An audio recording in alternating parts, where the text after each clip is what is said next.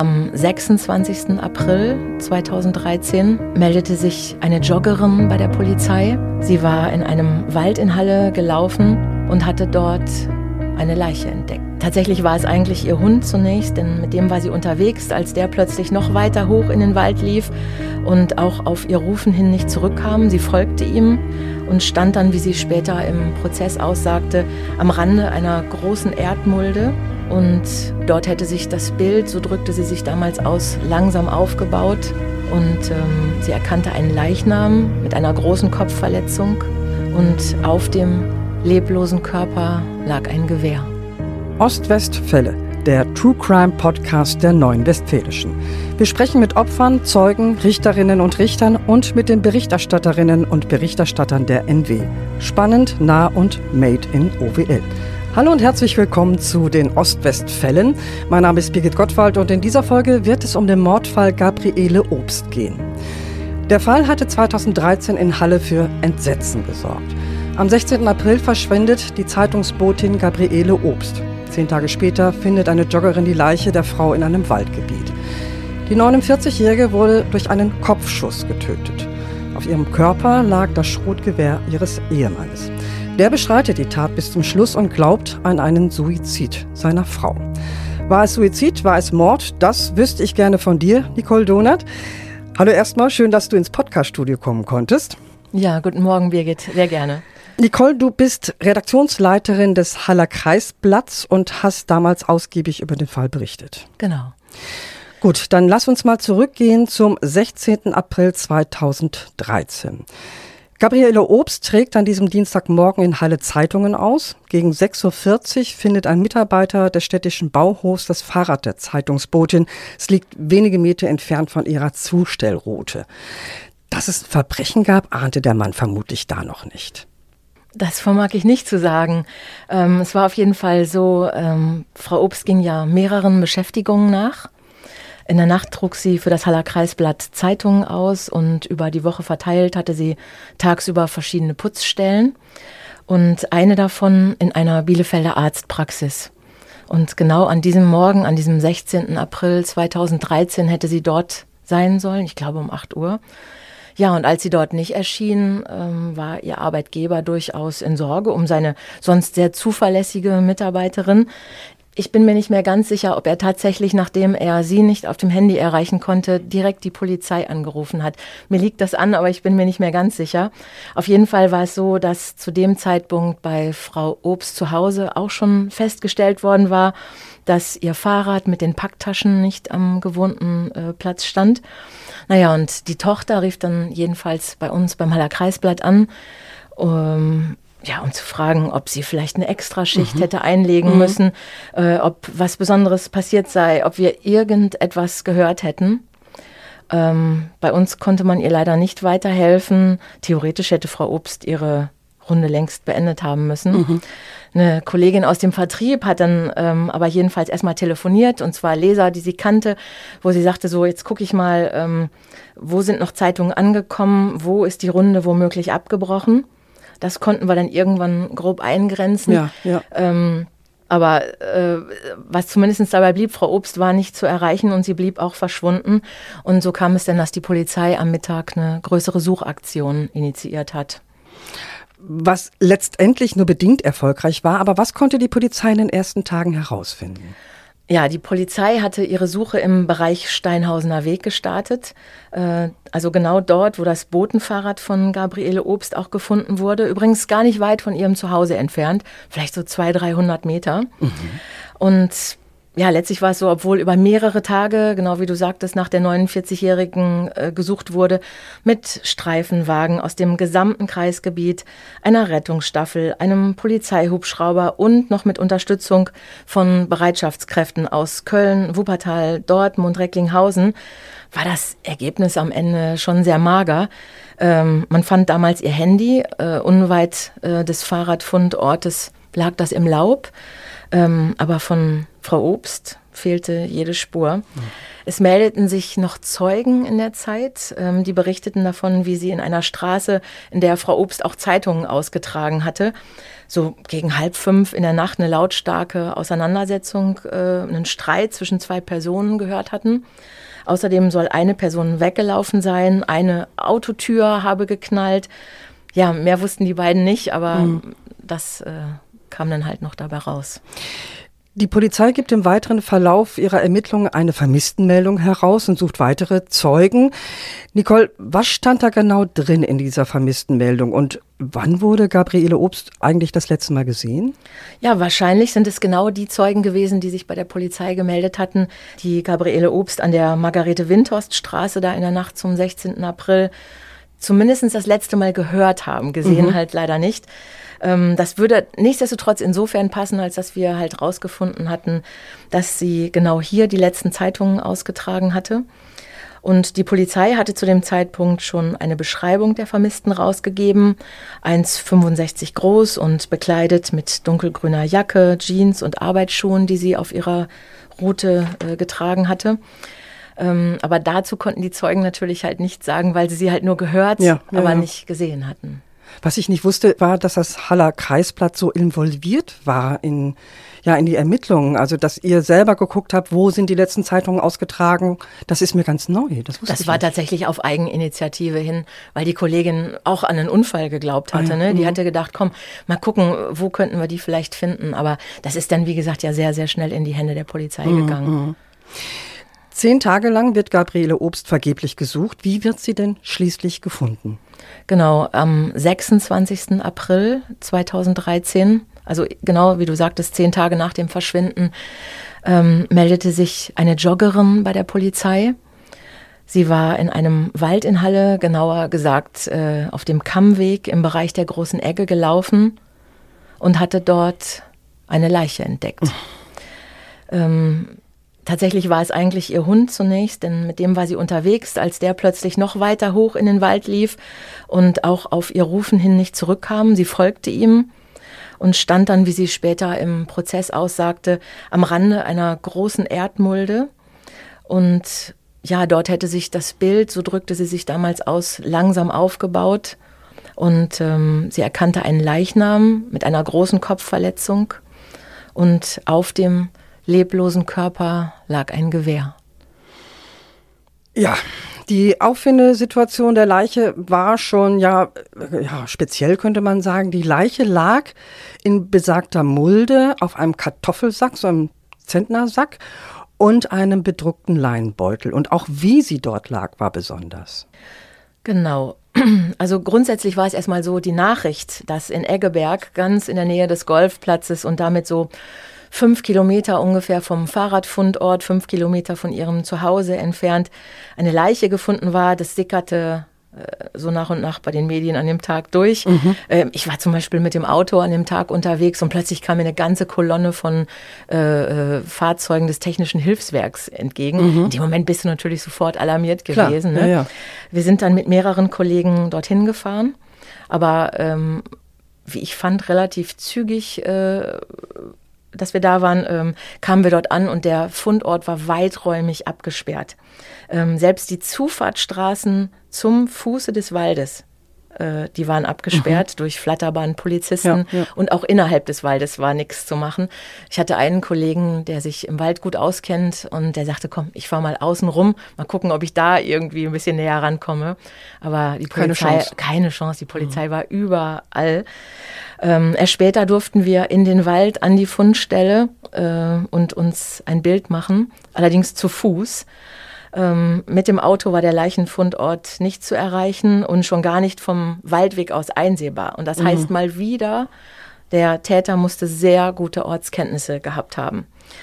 Äh, wie du eben sagtest, wurde später bekannt, dass die Leiche auf einem Kartoffelsack lag. Auffällig war dabei die neutrale Stellung. Arme und Beine lagen parallel zum Körper. Und ein Polizeibeamter sagte damals aus, also er habe schon viele suizidierte Menschen gesehen, aber ja, die Lage von Gabriele Obst, die hätte so, so dekoriert gewirkt. Mhm. Ähm, eigentlich würden die Gliedmaßen weggerissen Und deshalb hielten Rechtsmediziner eine Selbsttötung auch für eher unwahrscheinlich. Ja, was nur, also was sonst noch nämlich bekannt war, außer der Schussverletzung, wies äh, die Leiche keine weiteren Spuren so von Gewalteinwirkung auf.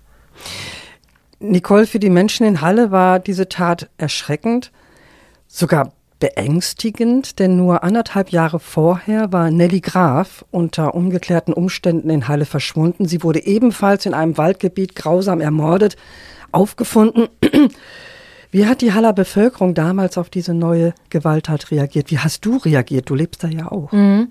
Ich kann mich noch genau erinnern, als an dem Vormittag des 16. April so die Nachricht äh, kam, ja, da wird offenbar schon wieder eine Frau verschwunden, habe ich gesagt, das kann in keinem Fall sein. Mhm. Also ähm, ich wollte das auch nicht glauben. Mhm. Ähm, gerade wie du eben sagtest, anderthalb Jahre äh, nachdem eine andere Frau verschwunden war, eben Nelly Graf, äh, deren Mord bis heute nicht aufgeklärt ist, habe ich gedacht, äh, nein. Die Aufregung war ohne Frage groß. Und ähm, ja, man muss sich vorstellen, eine Kleinstadt wie Halle, gut 20.000 Einwohner, da verschwindet eineinhalb Jahre zuvor eine Frau 46 Jahre, jetzt eine Frau 49 Jahre, im ähnlichen Alter also. Und die Menschen, die hatten echt Angst. Ähm, die hatten Angst, dass da ein Serientäter umgeht, ähm, was denn ganz typisch ist für solche Phasen. Man versuchte halt Parallelen herzustellen zwischen den beiden Frauen. Ähm, es gab mit Sicherheit auch einige Gerüchte. Äh, es hieß, weiß ich, die haben denselben Arbeitgeber zwischendurch gehabt, irgendwie mhm, sowas. Mhm.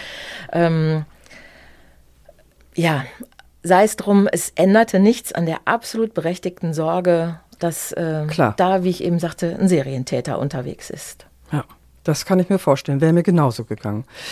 Genau einen Monat nach dem Verschwinden von Gabriele Obst am 16. Mai wird ihr Ehemann verhaftet. Was wirft man ihm vor? Ja, das war so. Äh, man hatte ihn verhaftet und es gab direkt im Anschluss damals eine Pressekonferenz in der Aula des Polizeipräsidiums in Bielefeld. Und hier erläuterten Ralf Östermann, das war der Kriminalhauptkommissar, äh, mittlerweile in Pension, der damals auch die Mordkommission Stein leitete und der zuständige Staatsanwalt Christoph Mackel, warum sie ihn festgenommen hatten und warum sie auch den Sohn der Familie als Beschuldigten führten. Ähm, das war noch eine Phase, wo sie allerdings ah, sich so ein bisschen bedeckt hielten und wo sie auch durchaus noch äh, äh nach Zeugen suchten und auch appellierten, sich bitte zu melden. In der Anklageschrift zu Prozessbeginn am 11. September 2013, da wurde Christoph Mackel dann konkret und ähm, ja, er sagte, dass man dem Mann Folgendes vorwirft. Er soll seine Frau in der Nacht mit dem Auto verfolgt haben. Auf der Margarete-Windhorst-Straße sei es dann zum Streit gekommen. Sie habe sich dann noch einmal aus der Situation befreien können und sei mit dem Fahrrad über die Bahnschienen in das nahegelegene Wäldchen gefahren, er außenrum mit dem Auto mhm. hinterher. um sie schließlich auf dem Steinhausener Weg, wo dann später auch ihr Fahrrad gefunden wurde, zu überwältigen. Er soll sie dann in sein Auto gezogen und äh, mit ihr zur großen Egge gefahren sein, wo er sie dann gezwungen haben soll, sich auf den Kartoffelsack zu knien, um ihr dann die Gewehrmündung in den Mund zu legen und abzudrücken. Und weil es kein eindeutiges Motiv gab, lautete die Anklage auf Totschlag. Mhm. Ein wichtiges Indiz war ja die Tatwaffe. Ne? Es ist das Schrotgewehr gewesen des Ehemanns, das normalerweise, oder was heißt normalerweise, aber das stets unter seinem Bett lag. Was weißt du noch über das Gewehr zu berichten? Genau, als man den Mann mit dem Schrotgewehr konfrontierte, da leugnete er zunächst, diese Waffe überhaupt zu kennen. Ähm, später räumte er dann sehr wohl ein, dass es sein Gewehr sei, das halt immer unter seinem Bett gelegen habe und dass es illegal in seinem Besitz gewesen ist. Ähm, er erklärte außerdem, er habe erst nach dem Leichenfund das Fehlen der Waffe bemerkt. Ja, und ansonsten wurde damals bekannt, dass es zwei DNA-Funde an der Waffe gab, äh, zwei DNA-Funde von Gabriele Obst. Mhm. Einmal an der Patrone und einmal am Abzug. Von ihrem Mann bzw. dem Sohn gab es äh, eine weitere DNA-Spur am Schaft. Die konnte allerdings auch älter gewesen sein und vielleicht aus vorherigem Gebrauch stammen. Und äh, außerdem wurde bekannt, dass die Waffe nicht abgewischt wurde und es sonst keinerlei Fingerabdrücke gab. Da muss also der Täter Handschuhe getragen haben. Ja, das könnte der Fall gewesen mhm. sein. Gabriele Obst war zum Zeitpunkt der Tat 25 Jahre mit ihrem Mann verheiratet. Nicole, sie hatten zwei erwachsene Kinder. Wie reagierten die und auch der Angeklagte selbst auf die Festnahme?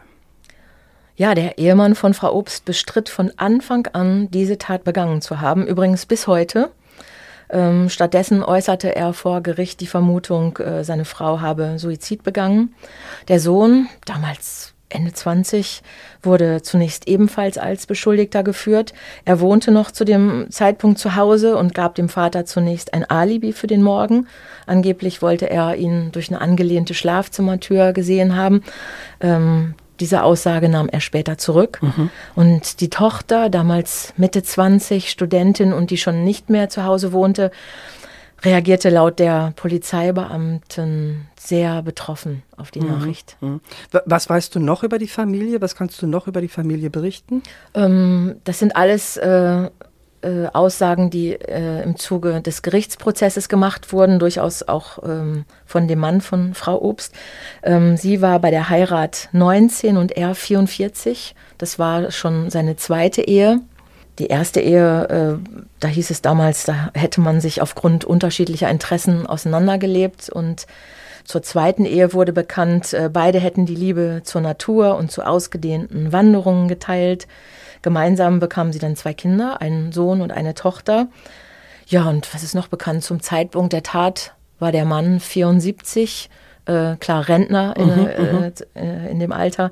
Und früher hatte er zunächst als Maurer, später als Kraftfahrer gearbeitet.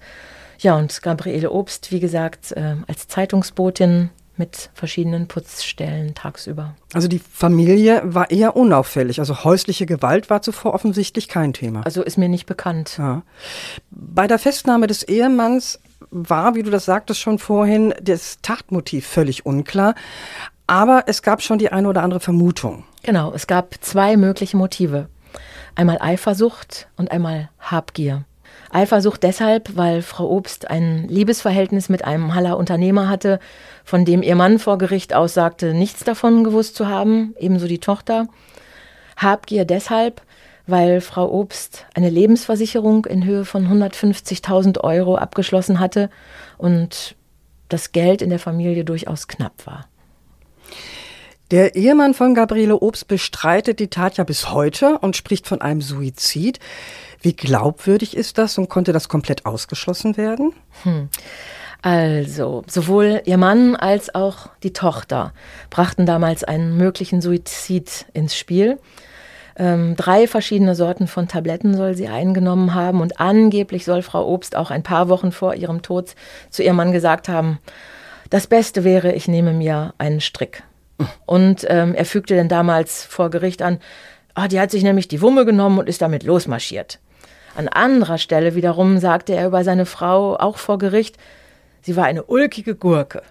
Ähm, abgesehen von der öfter durchaus eher unangemessenen Wortwahl passten die beiden Aussagen natürlich überhaupt nicht zusammen. Tatsächlich ist Suizid im Prinzip ausgeschlossen. Warum hätte Frau Obst, das muss man sich halt noch mal so vorstellen, erst noch Zeitungen austragen sollen, um dann ihre Route abzubrechen mitten in der Nacht, dann fünf Kilometer hoch äh, in den Wald zu marschieren. Ja, wie soll sie auch da hinkommen? Ja, zu, ne? und ja. um sich dann dort zu suizidieren, äh, das macht überhaupt keinen Sinn. Auch der psychiatrische Gutachter hielt äh, eine schwere Depression bei ihr, allein schon aufgrund dieses unfassbar hohen Arbeitspensums, das sie da hatte, für sehr unwahrscheinlich. Ähm, er kam zu der Erkenntnis, sie sei eine sehr lebensbejahende Person gewesen. Naja, und nicht zuletzt die Auffindesituation der Leiche, also diese sogenannte Neutral-Nullstellung, wie es damals im Prozess hieß, ähm, die spricht ganz klar gegen einen Suizid. Mhm. Als äh, lebenslustig, Herzensgut, immer ein offenes Ohr für andere. So hat auch die Tochter ihre Mutter beschrieben und trotzdem hält sie im Prozess, der vier Monate nach der Tat beginnt, einen Suizid für die einzig denkbare Erklärung. Wie kommt sie dazu? Naja, man muss sich dazu mal nur in die Lage der Tochter versetzen. Erst wird ihr mitgeteilt, dass ihre Mutter tot ist. Getötet durch einen Kopfschuss. Was für ein unglaublicher Schock. Ähm, in diesem Augenblick, die, da wird die nicht sofort darüber nachgedacht haben, wer das gewesen sein könnte oder wie die Tat abgelaufen sein könnte. Aber als dann ausgerechnet ihr Vater beschuldigt mhm. wird, äh, ihre eigene Mutter getötet zu haben, ähm, da ist für mich absolut nachvollziehbar, dass sie sich da an jeden Hinweis, an jeden Strohhalm klammerte, äh, der von ihm ablenkte. Mhm. Äh, unter Tränen sagte sie damals vor Gericht aus, dass die Mutter starke Kopfschmerzen gehabt habe und dass sie ähm, ja, ihre Lebenslust verloren habe, nachdem sie Jahre zuvor aus ihrem geliebten Haus im Grünen habe ausziehen müssen. Sie räumte allerdings auch ein, ähm, dass die Mutter ihr gegenüber nie Selbsttötungsabsichten geäußert habe und es auch keinen Abschiedsbrief gab.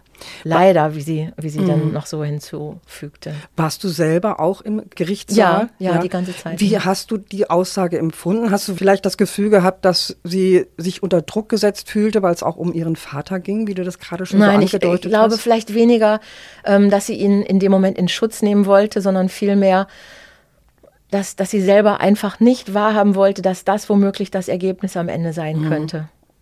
Also wirklich pure Verzweiflung. Der Prozess dauerte sieben Verhandlungstage. Wie trat der Angeklagte damals auf? Ja, am ersten Prozesstag, das war der 11. September 2013, kam der Angeklagte sichtlich nervös an. Das war aber auch kein Wunder. Der große Saal ähm, im Landgericht Bielefeld war rappelvoll. Es gab keinen freien Platz mehr.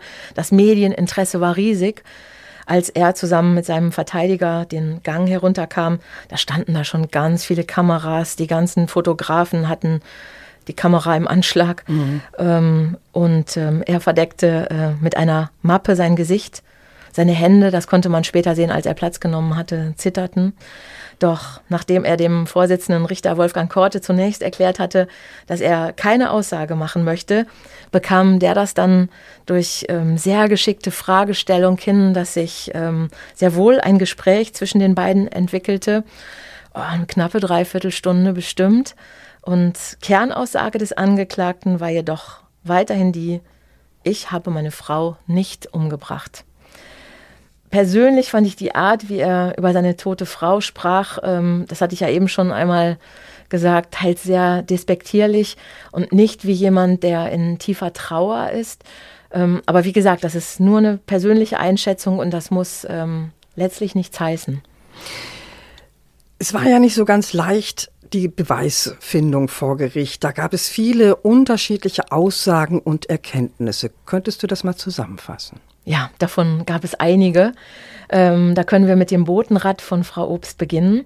Das hatte ja, wie du auch schon in der Einleitung ähm, bemerkt hattest, ein Mitarbeiter des Haller Bauhofes frühmorgens gegen 20 vor 7 entdeckt, wie es da so mitten auf dem Weg lag, hat es aufgehoben, an einen Baum gelehnt und etwa eine halbe Stunde, so später, also gegen Viertel nach sieben, ähm, darüber den Bauhof informiert ganz am Rande, der hätte natürlich vielleicht auch beim Maler Kreisblatt anrufen können, ähm, weil da diese großen Packtaschen äh, von uns gekennzeichnet waren. Aber wie gesagt, das nur am Rande. Der Ehemann von Frau Obst wiederum hatte berichtet, nach dem Aufstehen nach seiner Frau gesucht zu haben. Und zwar einmal mit seinem Hund und einmal mit dem Fahrrad. Dass er dieses Botenrad seiner Frau direkt im nahen Wäldchen längst gefunden und mit nach Hause genommen hatte, das hatte er der Polizei, als die allerdings später zu ihm kam, erst überhaupt gar nicht gesagt. Mhm. Dann sagte halt, wie gesagt, äh, niemand aus der Familie, dass das Schrotgewehr aus dem Haus verschwunden war. Und mehr noch, als der Mann, hatten wir ja auch eben schon kurz, aber zur Zusammenfassung jetzt nochmal, ähm, mit der Tatwaffe konfrontiert wurde, bestritt er zunächst, diese überhaupt zu kennen. Später gab er zu, dass es wirklich sein Gewehr sei mit der schon eher schwachen Begründung, dass er Angst gehabt hätte, seinen Waffenschein zu verlieren, wenn er denn den illegalen Besitz zugegeben hätte. Vor Gericht stellte er dann ja die rhetorische Frage, warum er denn das eigene Schrotgewehr praktisch als Visitenkarte auf der Leiche hätte hinterlassen sollen. Er sagte dann, ja, wenn ich das gewesen wäre, dann hätte ich das Gewehr doch verschwinden lassen. Demgegenüber steht allerdings seine Aussage, seine Frau hätte Suizid begangen. Und wollte er das zumindest so aussehen lassen, dann musste er die Waffe natürlich unbedingt hinterlassen. Klar. Sein Verteidiger, äh, Siegfried Kammel, wies damals darauf hin, dass im Auto seines Mandanten allerdings keinerlei Faserspuren zu finden gewesen sind. Wie sollte er seine Frau also dann zur Egge gebracht haben? Mit einem Leihwagen, der anschließend schnell hätte entsorgt werden müssen. Und da hatte er tatsächlich einen Punkt getroffen. Das ähm, war tatsächlich eine Schwäche der Anklage.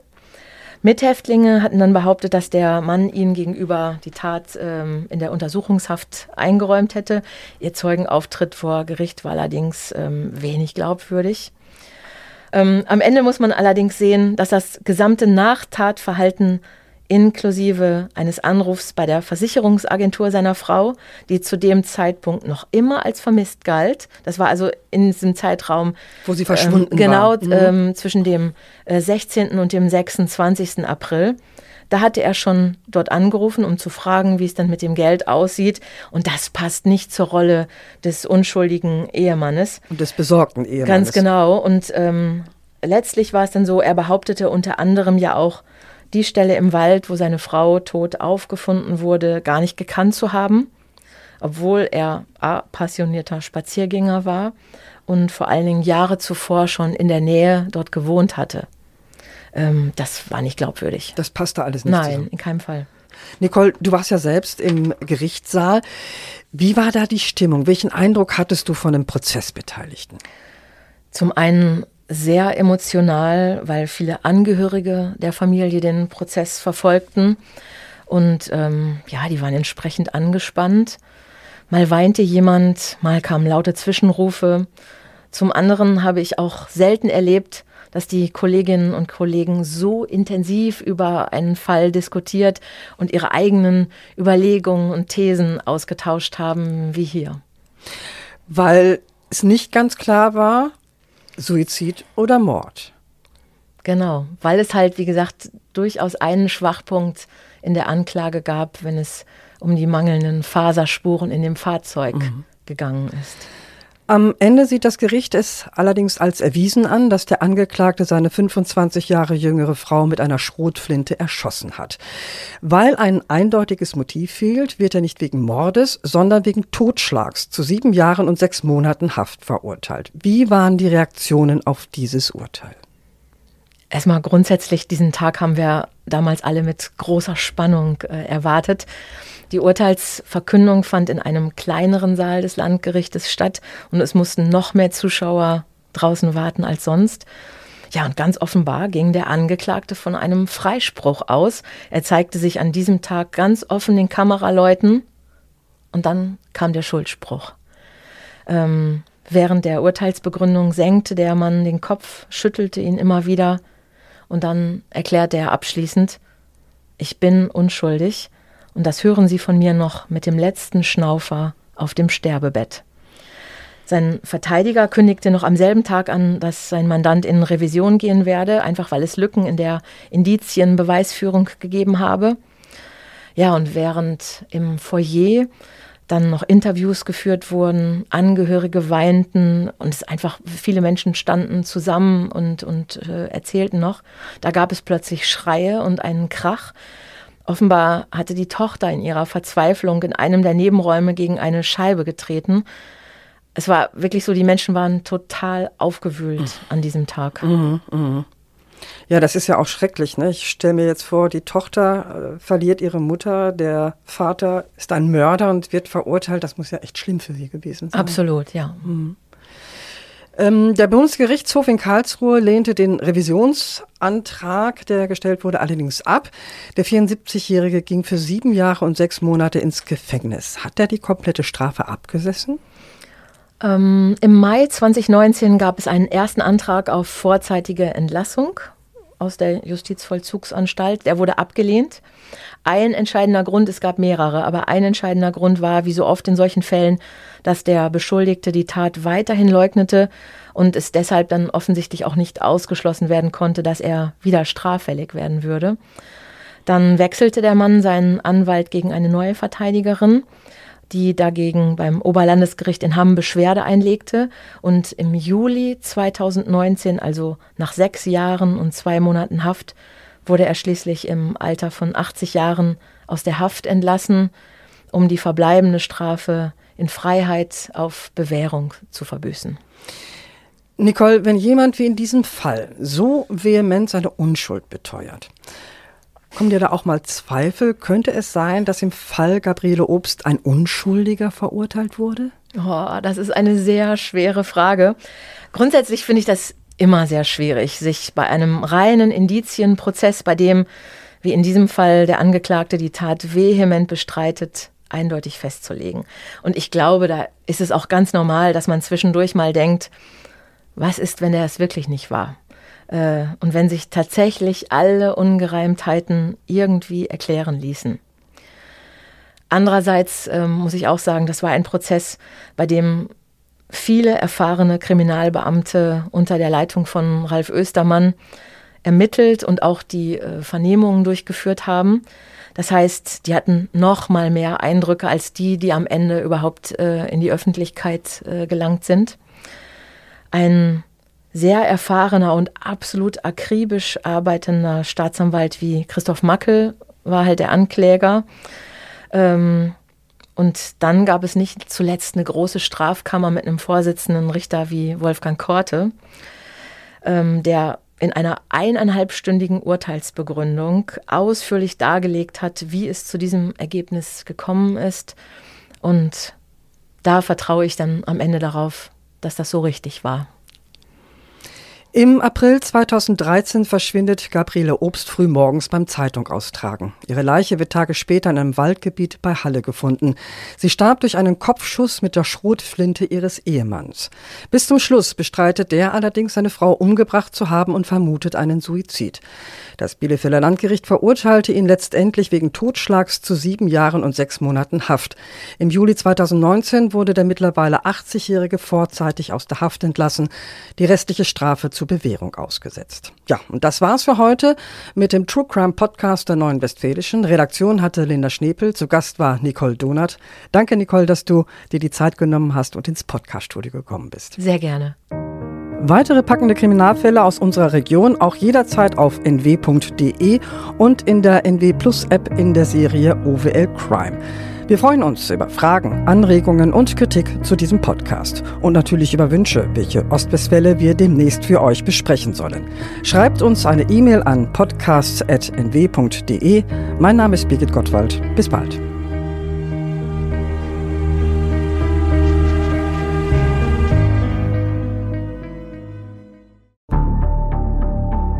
Lange kann ein Mörder sein dunkles Geheimnis bewahren? Wann bekommen die Angehörigen Gewissheit und die Opfer Gerechtigkeit? Jedes Jahr werden bei der Polizei rund 100.000 Menschen als vermisst gemeldet. Drei Prozent davon, also 3000 Menschen, bleiben länger als ein Jahr verschwunden. Einige werden nie wieder gesehen. Seit gut drei Jahren arbeitet die Polizei in NRW mit sogenannten Cold Case Units. Das sind Abteilungen, die wirklich nur damit beschäftigt sind, Mordfälle zu bearbeiten, die teilweise seit Jahrzehnten ungeklärt sind. Ich bin Mike Mattis, Radioredakteur und News Anchor und ich spreche mit Ermittlern über diese Fälle. In meinem Podcast Licht ins Dunkel, Cold Cases und ungeklärte Vermisstenfälle von hier beleuchten wir gemeinsam mit Profilern, Staatsanwälten und Mordermittlern Cold Cases und ungeklärte Vermisstenfälle aus ganz Deutschland. Immer in der Hoffnung, dass Angehörige endlich Gewissheit und die Opfer Gerechtigkeit bekommen. Licht ins Dunkel. Cold Cases und ungeklärte Vermisstenfälle von hier. Eine Produktion von Mike Mattis und der Podcastfabrik.